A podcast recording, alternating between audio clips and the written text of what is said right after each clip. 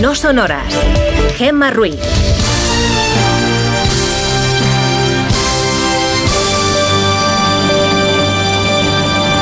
Son las 5 y 7 de la mañana, las 4 y 7 en Canarias. Buenos días.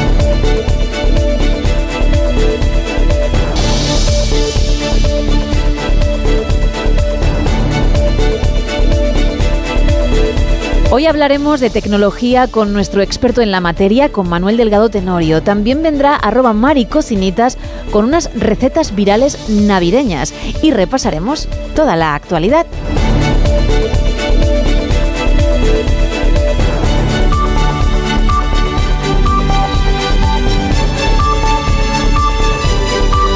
Arrancamos Isa y lo hacemos con la meteorología. Cuéntame la previsión del tiempo para esta jornada. Pues tenemos por delante un miércoles gema de cielos muy cubiertos. La razón, un frente atlántico va a atravesar la península y llegará a Baleares en las primeras horas de la tarde. Este frente va a traer muchas nubes y también va a dejar precipitaciones en el norte de Galicia, así como en el área cantábrica. A esta hora, en la web de la EMET, nos encontramos con varios avisos. El viento será protagonista hoy en Aragón y en el Pirineo, pero también en el interior de Castellón y en el sur de Tarragona, rachas que pueden alcanzar hasta los 90 kilómetros hora. En la costa de Lampurdán también soplará fuerte el viento, dejando olas máximas de 8 metros. Ahora por la mañana, de nuevo hay que hablar de frío. Hay varios avisos por bajas temperaturas. En Granada madrugan con 6 grados bajo cero. En Lleida con menos 4. Por la mañana será un miércoles, como decía, de cielos muy cubiertos, menos en el sudeste peninsular. Y por la tarde, curiosamente, el sudeste peninsular dirá adiós a ese sol porque sus cielos se cubrirán de, de nubes. Sin embargo, en el oeste y centro peninsular disfrutaremos unas horas de ese solecito. En el norte, por desgracia, hoy sol muy poco, muy, muy poco. Y sol tampoco van a ver en el archipiélago canario, jornada de muchas nubes y con probabilidad de lluvias débiles, principalmente a partir del mediodía en el archipiélago. En cuanto a las temperaturas, mejor salir bien abrigados de casa, porque las máximas descienden 9 grados en Vitoria, 5 en Segovia, 9 también en Logroño y 13 en Cáceres. Aquí en Madrid alcanzaremos los 10 grados. Las mínimas suben menos en el suroeste, que seguirán con mucho, mucho frío. Gracias.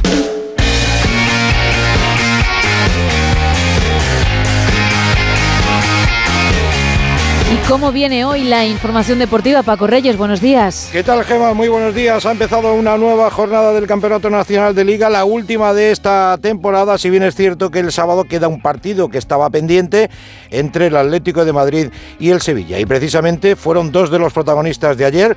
Por un lado, el Atlético de Madrid, que se dejó dos puntos en el Metropolitano, se acabó la racha de victorias, empató a tres con el Getafe, con doblete de Antoine Grisman que se convierte en el jugador con más goles en la historia del Atlético de Madrid, igualando a Luis Aragonés, 173 golitos. Y por otro lado, doblete también de Borja Mayoral para el Getafe, que suma 12 y es el máximo artillero nacional en lo que va de temporada. El partido tuvo absolutamente de todo, dos penaltis, una expulsión de Savic, el jugador del Atlético de Madrid, en el 38 de la primera mitad. El Atlético llegó a ponerse 3-1, pero más que justo el empate del Getafe. También justa la victoria del Sevilla en el estreno de Quique Sánchez Flores como técnico sevillista. Ganó 0-3 al Granada, que continúa en descenso y que juega con este entrenador, el cacique Medina, peor que con el que tenía. En cualquier caso, marcó también Sergio Ramos y el Sevilla de momento respira.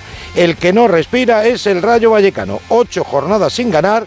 Ayer en Vallecas 0-1 ganó el Valencia que termina el año cómodamente en la mitad alta de la tabla. ¿Y para hoy qué? Pues para hoy juega el Barcelona, sumido en una crisis de juego y de resultados, pero recibe al colista, al Almería, que es el único equipo de Europa de las grandes competiciones que no ha conseguido todavía la victoria, tan solo cinco puntitos. Hoy juega también el Athletic Club Las Palmas, dos equipos en alza, y el Villarreal y el Celta, que están separados solamente por tres puntitos. El Villarreal 16 y 13 tiene el Celta de Vigo, es decir, el Villarreal está a 3 del descenso. Baloncesto te cuento que jugaron los cuatro españoles y solamente ganó el líder, el Real Madrid, 14 victorias y solo una derrota. Gracias Paco, 5 y 12 de la mañana, 4 y 12 en Canarias.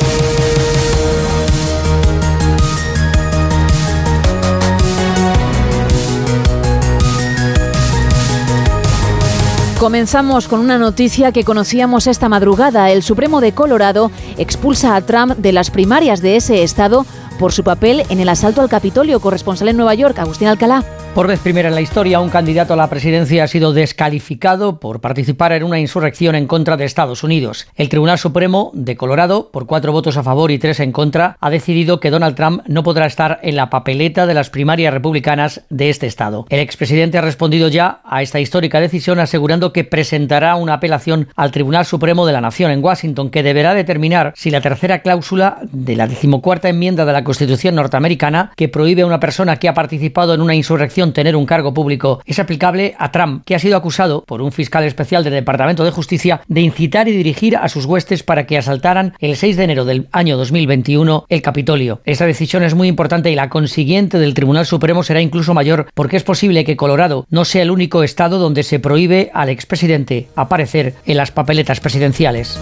En nuestro país, el PSOE ha aceptado debatir la despenalización de las injurias a la corona a propuesta de Sumar. Desde el Partido Popular han reaccionado señalando que la iniciativa solo busca dar impunidad al odio y recomiendan a los socialistas leer más la Constitución y pisotearla menos. Ayer, en una entrevista en Informativos Telecinco, el presidente del PP, Alberto Núñez Feijó, aseguró que su formación propondrá en el Congreso que se prohíba a los condenados por delitos de sangre ir en listas electorales. Declarar legal los ataques a los símbolos de nuestro país y declarar legal enaltecimiento del terrorismo.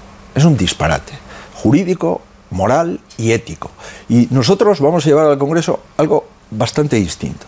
Vamos a proponer en el Congreso de los Diputados que las personas condenadas por terrorismo con delitos de sangre no puedan ir en las listas electorales de ningún partido. Y por supuesto, prohibir los homenajes a etarras Consejo de Ministros ha acordado ordenar a la SEPI la toma de una participación de hasta el 10% en Telefónica, que es probablemente la empresa mm, tecnológica eh, más estratégica de nuestro país, no solo por su participación en las infraestructuras de telecomunicaciones, sino también por su importante presencia en el ámbito de la seguridad y la defensa. Son palabras de la vicepresidenta primera y ministra de Asuntos Económicos, Nadia Calviño. El gobierno comprará hasta un 10% del capital de Telefónica, algo que destaca la portavoz parlamentaria de Sumar, Marta Lois, ya era una exigencia de Yolanda Díaz. La noticia que acabamos de conocer es una noticia que responde fundamentalmente a una exigencia que la propia Yolanda Díaz ya trasladó en su momento a la vicepresidenta primera, ¿no? Era la, de recuperar en una empresa tan estratégica como Telefónica que el Estado y que a través de la SEPI se pudiese tener un porcentaje de, de acciones. ¿Por qué? Porque hablamos, como decía, de una empresa estratégica y la preocupación eh, hace tres meses cuando trasladamos también que una empresa saudí se hacía con, parte de, Telefónica. ¿no? Y por su parte, el portavoz de Esquerra Republicana en el Congreso, Gabriel Rufián, aboga por la nacionalización de la compañía. Creo que la solución sería eh, nacionalizar. Nosotros creo que que somos claros en esto como partido a servicio de la gente. Creo que hay una serie de cosas en este país, que en cualquier país, que son imprescindibles eh, y que están al servicio del mercado, además en el peor sentido posible. El ministro de la Presidencia, Justicia y Relaciones con las Cortes, Félix Bolaños, aseguró ayer que los jueces no tendrán la obligación de asistir a las comisiones de investigación. Juan de Dios Colmenero. Sí, lo ha dejado muy claro el ministro de Justicia y de Presidencia, Félix Bolaños, que tendrá, por tanto, que explicárselo bien a sus socios independentistas de Junts, de Esquerra y de Bildu, pero he insistido en que los jueces, porque así lo dice la ley, no tendrán que comparecer en una comisión de investigación en el Congreso de los Diputados, aunque sean reclamados para ello. Las comisiones de investigación no pueden ni revisar resoluciones judiciales ni vincular a los tribunales. La propia ley también establece que los jueces y magistrados no tienen obligación de asistir a comisiones de investigación. En la rueda de prensa tras el Consejo de Ministros, la ministra portavoz Pilar Alegría también ha insistido en algo que suelen hacer los gabinetes cuando hay intención de reunirse, en darle dos fechas concretas a Feijó para que se reúna con Pedro Sánchez, o este viernes o el que viene. Nuestra economía se enfría. El Banco de España ha confirmado la desaceleración económica para 2024. El Producto Interior Bruto perderá fuelle con una posible tasa del 1,6%, mientras que el IPC bajaría dos puntos este año hasta el 3,4 y un punto el que viene hasta el 3,3. En cuanto a la eurozona, la inflación se frenó al 2,4% en noviembre. Corresponsal comunitario Jacobo de Regoyos. La tasa de inflación interanual de la zona euro ha quedado en noviembre en el 2,4%, que es medio punto por debajo del mes anterior y desde el 2021 nunca había estado tan baja, gracias sobre todo a la caída de los precios de la energía, un 11,4%. También los bienes industriales no energéticos se han abaratado seis décimas, pero sin embargo los alimentos no procesados han subido un 6,3% y los servicios un 4%. En el conjunto de la Unión Europea la tasa de inflación se ha situado en el 3,1%, medio punto por debajo del mes anterior la tasa más baja es la belga, menos 0,8%, y la más alta la checa, 8%, España 3,3%. Y Jacobo, los 27 han acordado prorrogar un año más hasta enero de 2025 el tope al precio del gas. Los 27 han acordado extender lo que ha propuesto la Comisión Europea, es decir, un año el tope al precio del gas en 180 euros el megavatio hora en el mercado de futuros si los precios superan ese umbral durante tres días consecutivos. Ese escudo que entró en vigor el 1 de febrero del 2023 y nunca llegó a utilizarse porque se calmaron los precios, va a seguir vigente, por tanto, hasta el 31 de enero del 2025. Esta prolongación no incluye el llamado mecanismo ibérico que permite a España y Portugal limitar el precio del gas en el mercado eléctrico y cuya posible prórroga sí que se va a analizar de forma individual bajo el régimen de ayudas de Estado una vez solicitado por España y Portugal. En nuestro país, después de un año, Economía y Trabajo han llegado a un acuerdo para reformar el subsidio por desempleo. La ayuda se elevará hasta los 570 euros en el primer semestre y no hasta los 660 como pedía Yolanda Díaz, aunque la vicepresidenta segunda sí ha conseguido que la prestación se mantenga 30 meses. Además, se incorpora a nuevos colectivos. Caridad García. Concretamente son tres, menores de 45 años aunque no tengan cargas familiares, eventuales del campo y trabajadores transfronterizos de Ceuta y Melilla. Son más de 400.000 nuevos beneficiarios. Además desaparece el mes de espera entre la solicitud y el cobro y la prestación va a ser compatible con un puesto de trabajo durante 180 días. Sin citar a Nadia Calviño, Yolanda Díaz ha insistido varias veces en que esta reforma no tiene recortes, solo ampliación de derechos. No tocamos ninguno de los aspectos relativos a la duración del subsidio, al subsidio de mayores de 52 años, que aquí la norma queda tal y como estaba diseñada. Han ganado hoy los trabajadores y las trabajadoras. A partir de ahora cobran el subsidio obligará a hacer la declaración de la renta, pero exime de renovar la demanda de empleo. Las nuevas cuantías de 570 euros el primer semestre y 540 el segundo serán aplicables a los nuevos reconocimientos. Quien ya esté cobrando el subsidio se queda con los 480 euros actuales. El presidente del gobierno, Pedro Sánchez, afirmó ayer que se reunirá con Puigdemont y Junqueras y no una sola vez. Lo contaba así desde la Moncloa Juan de Dios Colmenero en Noticias Mediodía. Varias veces si es necesario. Es lo coherente, ha añadido el presidente del gobierno, con el proceso de normalización en Cataluña. No ha concretado, eso sí, la fecha, ni si será antes o después de la aprobación de la amnistía y de que luego venga toda la batalla judicial. Eso en cualquier caso demoraría varios meses, con lo cual todo indica a que será antes de la aprobación de la amnistía ese encuentro con foto, con imágenes, también ha confirmado el presidente del gobierno entre Pedro Sánchez y Carlos Puigdemont. Si es antes de la amnistía, recordamos, se reunirá Pedro Sánchez con un prófugo de la justicia. En clave internacional, los hutíes seguirán atacando en el Mar Rojo frente a las costas de Yemen a los buques con vínculos con Israel. El secretario de Defensa de Estados Unidos, Joy Austin, anunció ayer una coalición militar para garantizar la seguridad en la zona y pidió unidad global. En el Mar Rojo lideramos un grupo de trabajo marítimo multinacional para defender el principio fundamental de la libertad de navegación. El apoyo de Irán a los ataques hutíes contra buques comerciales debe cesar. El gobierno español descarta participar unilateralmente en dicha coalición liderada por Estados Unidos. Pilar Alegría, ministra de Educación, Formación Profesional y Deportes y portavoz del Ejecutivo. No participará unilateralmente. Cualquier decisión que se adoptase siempre sería bajo el marco de la OTAN y la Unión Europea. Creo que tiene que quedar muy claro estas cuestiones. Israel anunció ayer la muerte en un bombardeo en Gaza de un hombre supuestamente implicado en la financiación a Hamas, corresponsal en el país, Hanna Beris. La guerra de Israel contra Hamas, cuyo declarado objetivo es destruir su infraestructura armada, no incluye solamente ataques a blancos considerados estrictamente militares, sino también a quienes operan en el ámbito de la financiación de las actividades de la organización terrorista. Fue en este marco que el ejército, en coordinación con la inteligencia, del Servicio de Seguridad, eliminó desde el aire a Subhi Feruana, considerado un elemento clave en la financiación de Izzadin al-Qassam, el brazo militar de Hamas. Tenía en su haber la transferencia de decenas de millones de dólares a manos de Hamas lo cual hacía lavando fondos que llegan desde Irán y otras fuentes en el exterior, algunas presentadas como ayuda humanitaria a la población palestina, pero utilizadas de hecho para el terrorismo. La situación económica vuelve a ser lo que más preocupa a los españoles, según el último Eurobarómetro. Corresponsal en Bruselas, Jacobo de Regoyos. La situación económica es lo que más preocupa a los españoles, a un 24%, mientras que en el caso del resto de europeos es 6 puntos menos, un 18%.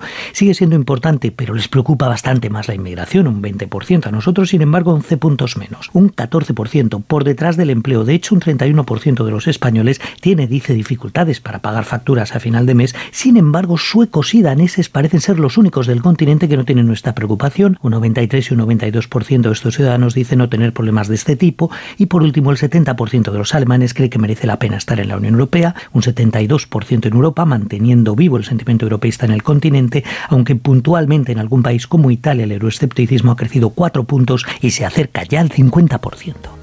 Ayer un vecino de la localidad sevillana de Los Palacios y Villafranca encontró en un contenedor a una bebé recién nacida, viva y aún con el cordón umbilical. Onda Cero Sevilla. Un vecino escuchó un llanto que venía del interior de un contenedor de basura orgánica. Allí encontró a la bebé ensangrentada dentro de una bolsa de supermercado y todavía con el cordón umbilical. El vecino la sacó rápidamente y la llevó al centro de salud del municipio, donde fue trasladada de urgencia al Hospital Universitario de Valme, donde sigue ingresada, aunque fuera de peligro. La Consejería de Igualdad de la Junta de Andalucía ha activado el protocolo para encontrar una familia que acoja a la niña cuanto antes y pueda tener un hogar. Diez personas han sido detenidas en un nuevo golpe contra el narcotráfico en Arousa, Onda Cero Pontevedra. Nuevo golpe a las redes del narcotráfico en la comarca de Arousa, investigación que está siendo coordinada por la Audiencia Nacional y dirigida por el equipo contra el crimen organizado ECO en Galicia de la Guardia Civil y la Policía Judiciaria de Portugal. Un trabajo conjunto que ha propiciado el arresto de diez personas vinculadas a una red de narcotráfico, además de realizar varios registros en diferentes inmuebles de municipios de la Ría de Arousa. De momento no han trascendido las identidades de los detenidos. Esta operación a escala internacional también se extiende a otras provincias de España y Portugal y permanece abierta, por lo que no se descartan nuevos arrestos en las próximas horas. Los suicidios aumentaron un 5,6% en 2022 en nuestro país, según datos del Instituto Nacional de Estadística. Belén Gómez del Pino. Lleva este 2023 con 1.967 suicidios confirmados en el primer semestre, el mismo camino de récord que ya marcó 2022 con dato histórico de 4.227 suicidios y un incremento del 5,6% respecto del año anterior. Suponen más de 11 muertes al día y un foco de atención en los más jóvenes, 75 suicidios de chavales entre 15 y 19 años y 12 que tenían entre 10 y 14. Diana Díaz, directora de las líneas de ayuda de la Fundación ANAR.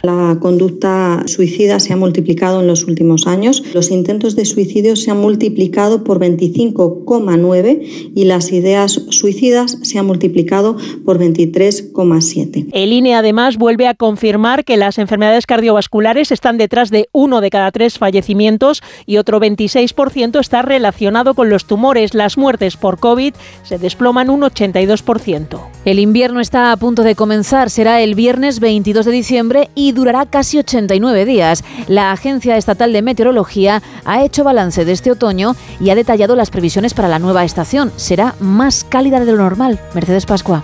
Ya no es una excepción, es una tendencia. Despedimos un otoño más cálido de lo habitual y esperamos un invierno con temperaturas más altas de las que se dan en esta estación fría del año. El otoño ha sido también más lluvioso. El invierno también puede traer más lluvias, pero la sequía sigue siendo larga y extrema porque ha llovido y va a llover en las mismas zonas, en el noroeste y en el centro. Las únicas que se han recuperado de la sequía. Las cuencas del nordeste en Cataluña y las del sur en Andalucía siguen muy secas. Rubén del Campo, portavoz de la EMET. Este régimen de borrascas atlánticas que es el que ha regado la península eh, en otoño, especialmente posible que a lo largo del trimestre pueda volver realmente no ayudaría mucho a resolver la sequía. Aunque en las próximas horas se esperan algunas lluvias para Nochebuena y Navidad, se instala un anticiclón en la península que dejará tiempo estable y frío con sol y heladas. 2023 se despide como el segundo año más cálido de la serie histórica después de 2022. La temperatura media de este año ha sido de 15,3 grados. Y vamos a terminar con el nuevo álbum de la banda estadounidense The Killers. Se titula Rebel Diamonds y es un disco recopilatorio que llega una década después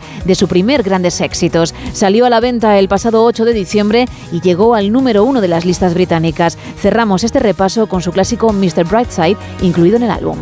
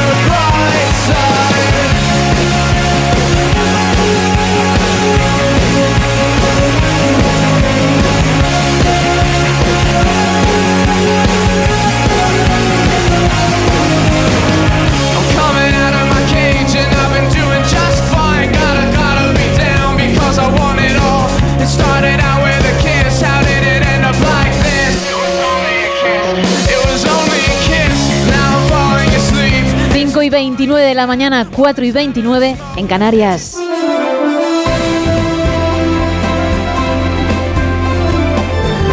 Miguel Ondarreta, muy buenos días. ¿Qué tal? Buenos días, Gema. Cuéntame, hoy a tope, ¿no? Qué animados estabais ahí eh, con, Sí. con, con The Killers. Buena, buena música para las cinco y media de la mañana. Sí, estamos animados porque tenemos mucha tralla política esta mañana a partir de las 9.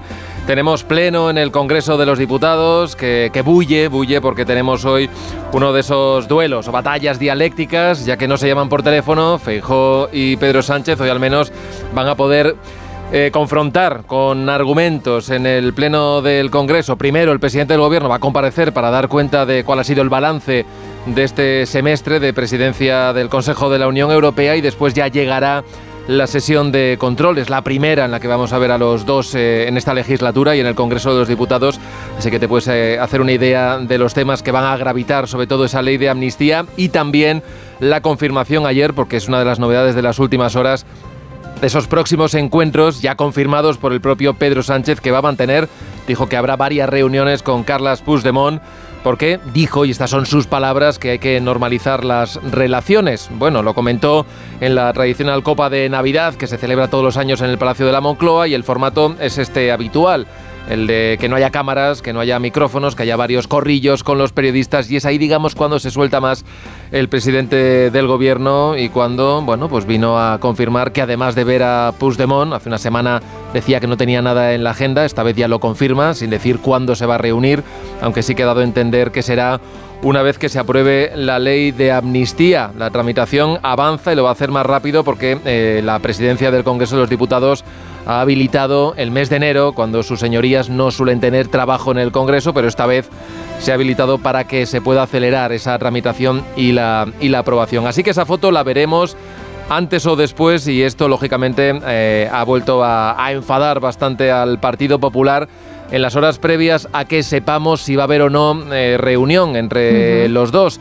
Bueno, y hay varios diarios que ya apuntan a que esa convocatoria se puede sustanciar esta misma semana. En Moncloa recuerdan que hay otras dos fechas que estaban en el aire. Uno es este viernes, el día de la lotería, otra es el día 29, pero parece que se podría todo acelerar y que esa reunión podría celebrarse este próximo viernes, día 22. Eh, está pendiente Moncloa y le siguen recordando que los temas están muy claros, pero eh, Feijóo quiere mandarles digamos, su, su orden del día para hablar de temas como la amnistía y también las cesiones al independentismo. Noticia también económica, política de gran dimensión. Hoy están las portadas de todos los diarios. Es la vuelta del Estado al capital, al accionariado de Telefónica, Sí. una empresa desde luego estratégica en el sector de las telecomunicaciones, muy importante también porque en el ámbito de la seguridad y la defensa también tiene su, su importancia y lo que ayer anunció el gobierno, en concreto la vicepresidenta Calviño, que hay que ver lo activa que está en estas últimas semanas Sí. que tiene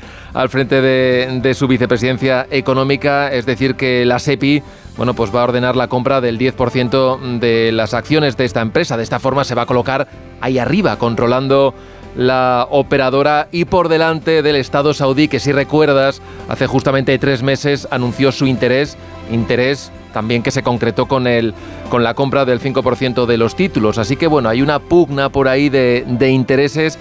El Estado, 26 años después, vuelve a entrar en el- la capital de Telefónica, la empresa que se privatizó primero con Felipe González y que lo remató José María Aznar, así que será interesante ver la reacción hoy de los mercados, porque es verdad que Nadia Calviño lo anunció ya cuando había cerrado la bolsa, el IBEX, a las 9 abre el parque madrileño, así que habrá que estar muy atento a lo que pase hoy en los mercados. Por cierto, que el PP ya ha dicho que esto no le gusta, ve también algo como de intervencionismo y de más populismo por parte del gobierno. Así que vamos, que encuentros, encuentros no hay muchos. Vamos a ver si hoy tenemos algunas novedades al respecto. Todo esto a partir de las 6 lo ampliamos con las voces de los protagonistas. Gema. Perfecto, pues ahí estaremos como cada día. Feliz miércoles y muchas gracias, Miguel. Adiós, chao. Hasta mañana. 5 y 33, 4 y 33 en Canarias. ¡Paren las rotativas!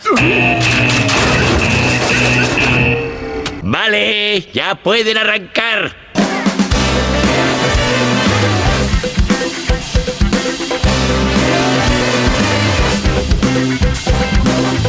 Bueno, Isa, ha llegado el momento, es tu sintonía, esa información que no aparece en portada, pero tú dices, estoy un poquito cansada de darla en el Teletripi, que es la sección de noticias curiosas que tenemos durante la madrugada. Y, mm, quiero tener también unos minutos en la edición Buenos Días para destacarlas. Creo que la cosa va de lo mejor del año, ¿no? Sí, más o menos, va, lo mejor del año, vamos a poner ese mejor del año entrecomillado. Vale. Los récords mundiales más extraños que nos ha dado este 2023. Todavía quedan unos cuantos días. A veces los extraños son, mm, a ver, son buenas noticias, como decía, lo Ajá. mejor, porque lo más extraño es también lo más difícil. Y que alguien lo haya conseguido para él es lo más. Efectivamente, por ejemplo, un gato que se llama Kit Kat, que tiene 13 años. Bueno, igual Kit Kat no, no se ha enterado de que ha hecho la, le- la leche, ¿no? Pero Bueno, pero ahí está, protagonista. Ha trabajado Sí. mucho para conseguirlo junto con su, bueno, con su dueña, Trisa. Han conseguido el récord de la- el mayor número de saltos de un gato en un minuto. Han roto el récord porque alguien ya lo había establecido previamente. Han estado trabajando durante seis meses. Lo hemos podido ver también en la televisión porque lo han llevado a la televisión estadounidense. En 60 segundos este gato lo ha conseguido saltar la comba nueve ocasiones. madre mía. Nueve ocasiones, ¿eh? en 60 segundos. Seis meses trabajando para esto y ahí están, en el libro Récords de los Guinness del 2023. También tenemos una cosa maravillosa para esta hora. El eructo más fuerte realizado por una mujer. Uy, qué bien. ¿Cómo, cómo le apetecería a mucha gente tenerla como vecina mientras está practicando? O como amiga o, o familiar en una cena, por ejemplo, ¿eh? Fíjate, practicando. Guau. ¿eh? Qué maravilla. Por Kimberly Winter de Maryland soltó un eructo de 107 decibelios, casi tan fuerte como el de una moto cuando va a toda velocidad. Y por esa, bueno, por ese arte suyo, ese arte consiguió este récord, que además también tiene su, su título del eructo más fuerte femenino. La versión masculina no le queda nada lejos, 112,7 decibelios, y está trabajando también para conseguirlo. ¿eh? A ver, no le vamos a quitar mérito, porque difícil tiene que ser. Pero agüita, ¿eh? ¿En qué momento te levantas y decides que, que vas a entrenar para eso? Bueno, pues ella lo que hace es hacer un buen desayuno, lo ha contado, Claro. y es en ese desayuno en el que toma café y toma cerveza, Madre pues mía. es lo que le consigue ese gigantesco gas que luego sal- eh, suelta de forma muy orgullosa y dice, señores de los Guinness, aquí estoy, de los récord Guinness, aquí estoy. Vamos, que Se lanza el eructo desde mm, Tennessee se la oye. y se escucha en Puerto Llano. Vale. Otro muy útil. Venga, uno más. La, can- la mayor cantidad de trucos de magia realizados bajo el agua en tres minutos. Lo ha conseguido un chaval de 13 años que se llama Avery Emerson, que ha combinado su interés por el buceo y la magia al realizar 38 trucos en un minuto mientras estaba sumergido y luego lo realizó durante eh, tres minutos. A mí este me parece bastante complicado, nada útil, pero él ya tiene un certificado más para este récord y él está intentando de nuevo trabajar, trabajar, trabajar para conseguir hacerlo unos poquitos más en el mismo tiempo. Hombre, mm, es complicado ese y otros muchos. Estos son algunos de los más curiosos, Sí. pero el libro Guinness de los Récords, la publicación, es interesante, ¿eh? Es muy interesante. Mm, Tiene unas cuantas hojitas, hay mucha gente ahí que ha hecho muchas cosas. Lo que pasa que, que algunas, pues mm, tú piensas, igual apetecen más que otras. Efectivamente, sí. O, o es más lógico que hayan intentado mm, poner en práctica eso y conseguir un récord que no en otras ocasiones, pero hay de todo y es muy entretenida, ¿eh? muy la entretenida publicación, de mucho. leer, efectivamente. Bueno, pues algún día traerás otros cuantos, porque como cuando haces la sección y te documentas bien, luego vas... ¿Quieres mañana más? Con pequeñas dosis para no trabajar al día siguiente. ¿Quieres mañana más? No, mañana tráeme otra cosa. Vale. Y esto lo reservas, así lo que te digo. Vale, vale. Curras un pelín. pues mañana otra cosa. Gracias, Isa. Vamos a ponernos el delantal. Venga, nos vamos a los fogones.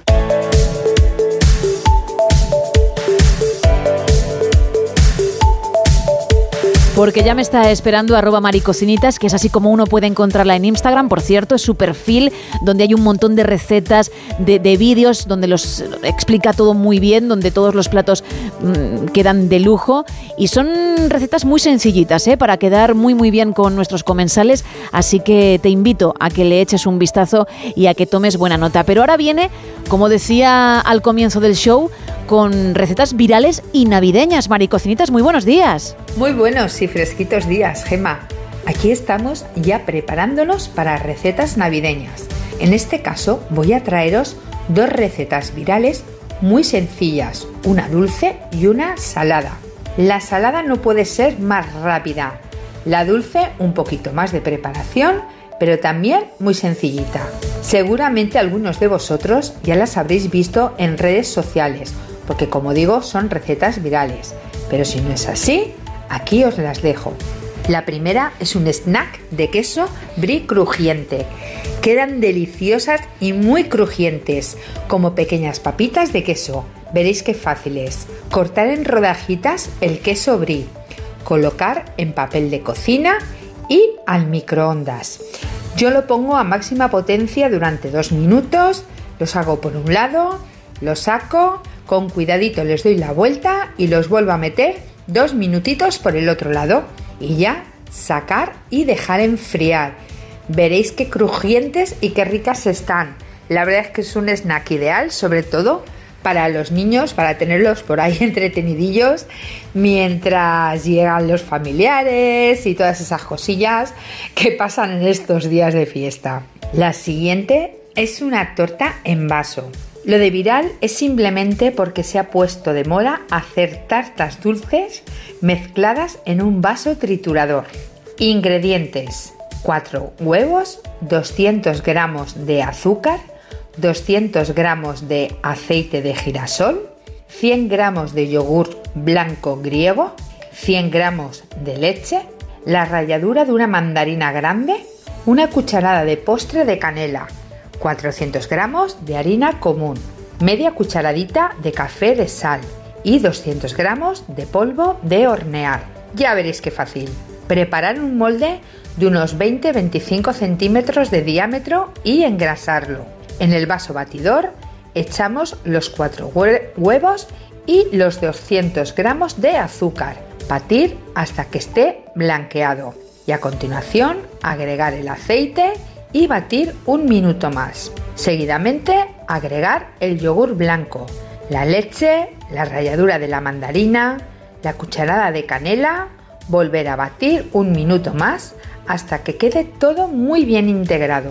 Y aquí pasamos a precalentar el horno a 180 grados. Pasar la mezcla a un bol y seguidamente iremos agregando la harina tamizada y una vez la tengamos echar una pizca de sal y la levadura. Remover muy bien con unas varillas haciendo esta mezcla ya a mano. Debe de quedar una crema bien lisa y a continuación echar la mezcla en el, bol en el molde, alisarlo bien y meterlo en el horno durante 35 minutos. Ya sabéis, lo de siempre, cada horno es un mundo. Importante ponerlo en la parte baja del horno. Veréis que conforme vaya creciendo la textura es desigual, pero es esta forma la que debe de quedar. Una vez esté, sacar del horno, dejar enfriar un poquito y ya desmoldar. Tenéis dos opciones a la hora de la presentación, o bien se puede poner por la parte lisa o bien por la parte que, como os digo, queda más desigual. A mí personalmente me gusta más de esta forma, queda como, como más casero, más rústico. Y bueno, ya pues al gusto, o bien se puede servir tal cual, se puede eh, añadir chocolate por encima, azúcar glass, un almíbar, perfectamente lo podéis partir por la mitad y ponerle por ejemplo un poquito de nata, cabello de ángel, eso ya a vuestro gusto. No me digáis que no son dos super recetas para preparar estas fiestas. Como siempre, las tenéis en mi cuenta de Instagram. Y esperando que os hayan gustado, me despido de Tijema, de Isa y de todos los oyentes, deseando paséis un feliz miércoles y como yo digo siempre, que tengáis una feliz vida, no solamente unos poquitos días al año. Y bueno, nos escuchamos la próxima semana. Un saludo muy grande y muy buenos días. Buenos días, arroba maricocinitas, y efectivamente que esa alegría y ese espíritu, entre comillas, navideño, esté siempre, no solamente cuando toca, que en algunas personas es lo que parece. Ahora lo que sí que toca es irnos a internet, porque hay cositas que a uno no se las quitan de las manos. ¿Por qué será?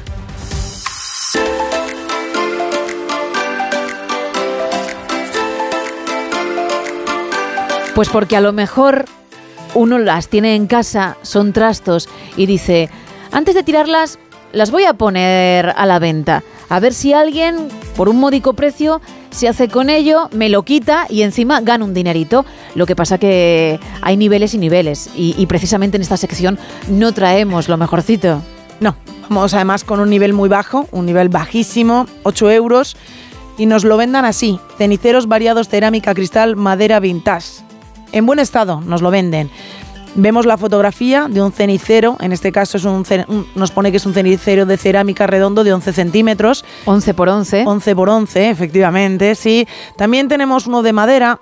Y yo veo la fotografía y Gema, a mí me viene a la cabeza esos ceniceros cutres que hacíamos en pretecnología cuando éramos pequeñas con la, con la cerámica. Por con- tanto, se cumple lo de arcilla. vintage, porque Sí. eso significa que tenemos más años que un bosque. Ya la pretecnología no se, no se estila. No se estila. Y la Así que no arcilla. miente, ¿eh? No, no, no miente nada. Arcilla que hacíamos para nuestros señores padres o para nuestras señoras madres, esos regalos para el Día de la Madre o el Día de la pa- del Día del Padre. Yo nunca hice un cenicero, pero sí hice Qué suerte unos tu- tus cuadros. padres. Bueno, unos cuadros, unas figuritas para colgar en pared de pájaros. ¿Se colgaron alguna vez? Que no sé si se colgaron, estuvieron muchísimo tiempo. te al quieren. final por el amor a tus niños. Eso te iba a decir. y, y fíjate, visto con el tiempo, casi creo que mis padres hubiesen preferido un cenicero sin fumar ninguno de los dos, ¿eh? Pues a mi casa llegaban, llegaban ceniceros y desaparecían muy rápido, muy, muy rápido. A lo mejor porque eran muy parecidos a este primer producto que hemos traído. ¿Crees que aún en la vivienda de tus padres existe un cajón mágico donde encontrar todo? Que va, no, lo tiraron absolutamente todo. Ah, vale, Y no se molestaron. No lo escondieron, ¿eh? No escondieron absolutamente nada. Ahora guardan las cosas de los nietos, eso les gusta mucho. Pero los regalos de los hijos los tiraron todos. Lo entiendo, ¿eh? Los ceniceros que hacíamos eran terribles. Oye, 8 euros puede- puedes hacerte con este cenicero que tienes tres opciones, tres, bueno, tres distintos, los tres juntos te valen 14 euros, pero uno te vale 8. Ojo, que, que esto es servicio público porque estamos a punto de recibir a Santa Claus o Papá verdad. Noel o como cada uno lo quiera llamar y también a los Reyes, ¿eh? Y hay mucho amigo invisible ahora también por estas fechas. Ah, sí, cierto. Cuidado, ¿eh? Que esto cierto. también puede caer en el amigo y invisible. es más del importe del amigo invisible. Es bastante si cercano. no quieres que a lo mejor algún familiar te mire raro en Reyes. Bueno, más. Pues mira, por 6 euros, otro producto perfecto para el amigo invisible es un fuelle decorativo Ah, que pues no bien. funciona, de ahí que sea decorativo. Y bueno, en las fotografías simplemente vemos el fuelle, nos dicen que es para decoración, porque evidentemente no hace las funciones de un fuelle, pero qué bonito te quedaría, ¿verdad? En ese salón donde no existe una chimenea. Pero Hombre, qué bonito. en mi caso no es la primera vez que me levanto y digo, uff, qué día soy miércoles. Voy a darle al fuelle. Y cómo me apetecería tener un fuelle en el mueble del salón. O a lo mejor estoy viendo la tele y digo, wow. ¿Quién tuviera un fuelle? Un fuelle justo Ahora. encima del televisor.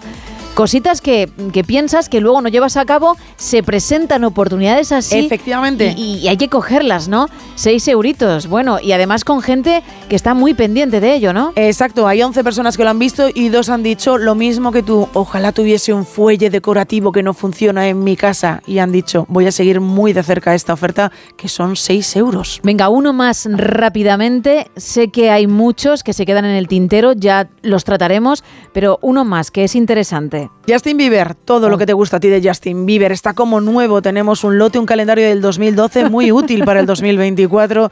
También tenemos pues un DVD, tenemos el álbum. Perdona, y tenemos reservado ya el villancico Under the Mistletoe. Eso está reservado, Por eso no entra en el lote, porque si quieres todo el lote tendrás que pagar 15 euros. Si solo quieres una de las cosas, 5. ¿Quién no quiere un calendario de Justin Bieber del 2012? Pues hay 34 personas que le han visto, han visto el anuncio y hay tres que han dicho, cuidado que el calendario lo quiero. Ríete tú del resto de artículos. ¿eh? Efectivamente. Que, que estás ahí con lo de Justin Bieber, con la gracieta y la ironía, y es el que más tirón está teniendo, por lo menos de los que has traído. No sé si de los que quedan pendientes, que como digo, ya hablaremos. Ya sabremos. Gracias. Nada. Cambiamos completamente de tema.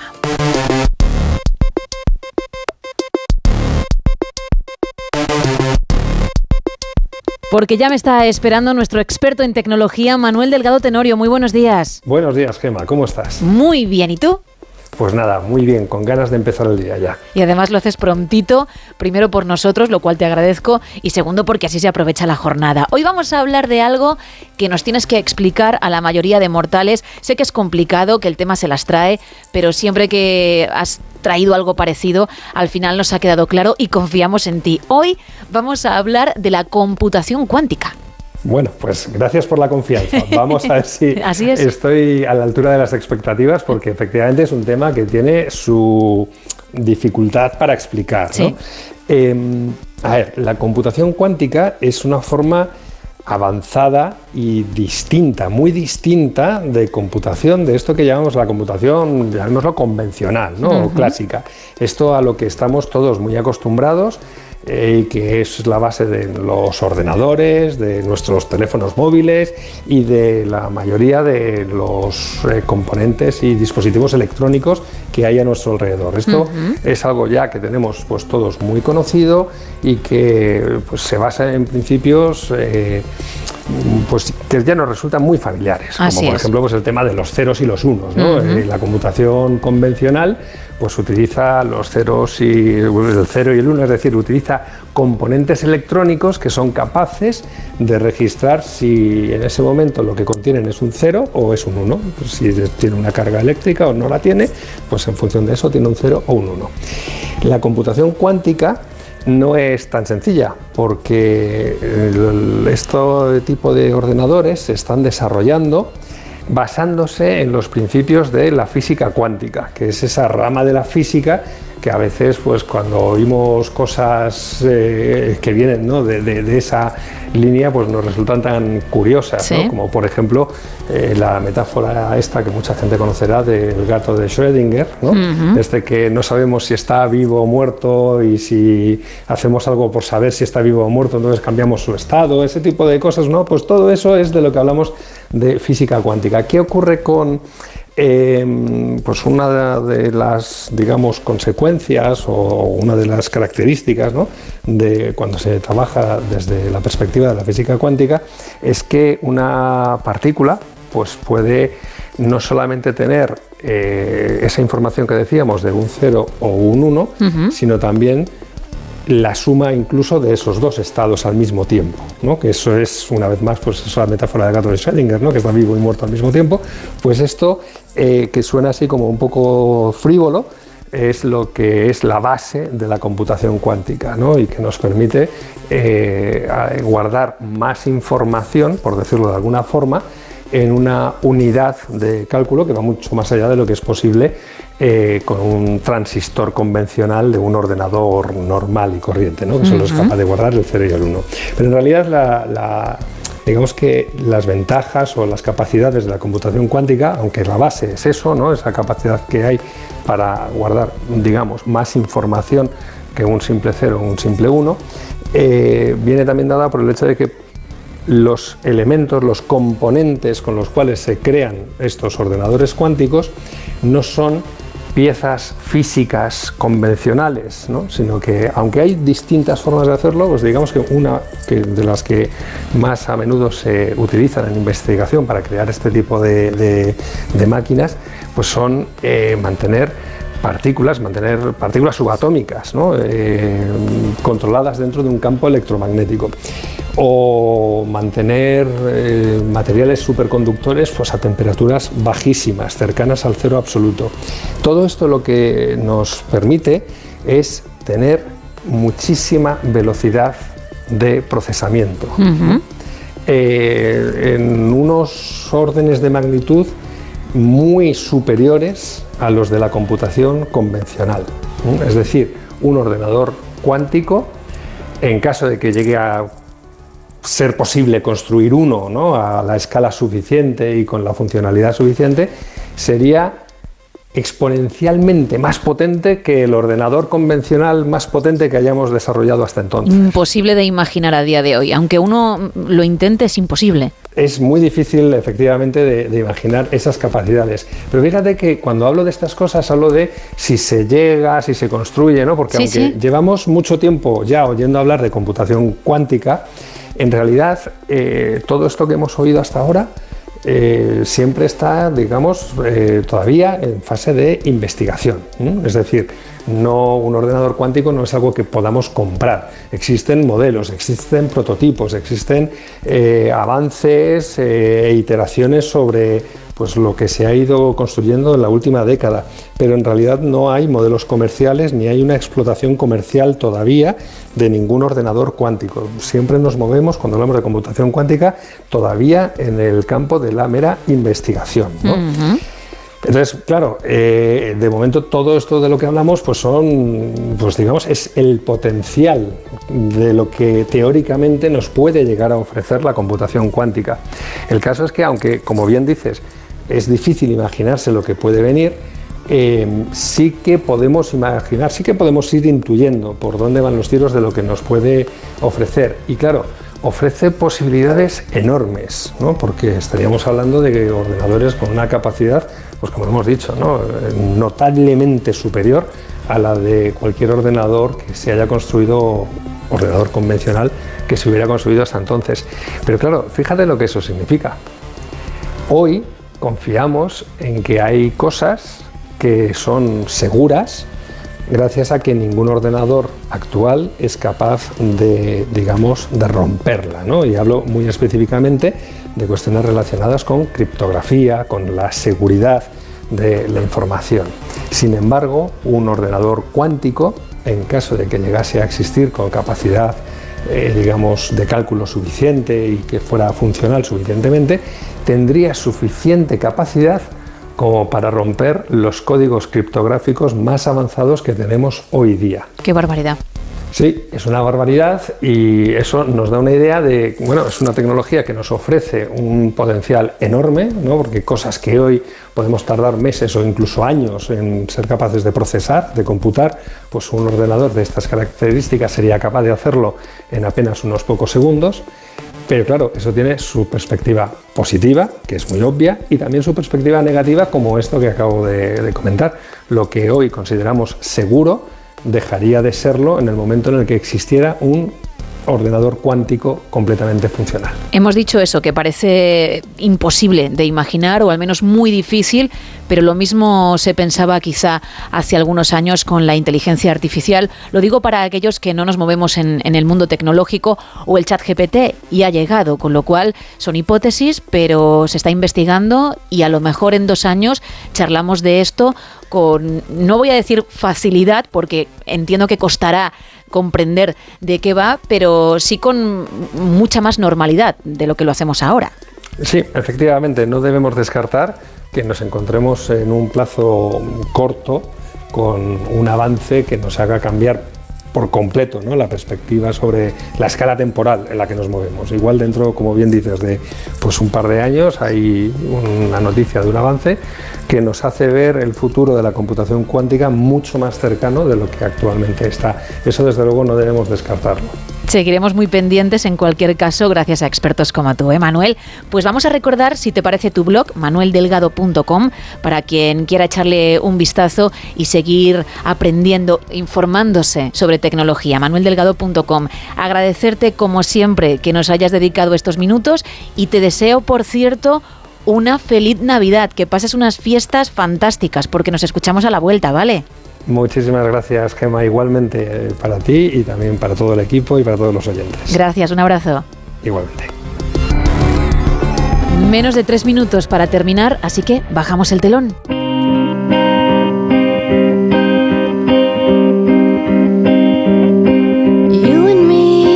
Mañana más, a partir de la una y media, de las doce y media en Canarias. Que tengas un feliz miércoles. Adiós.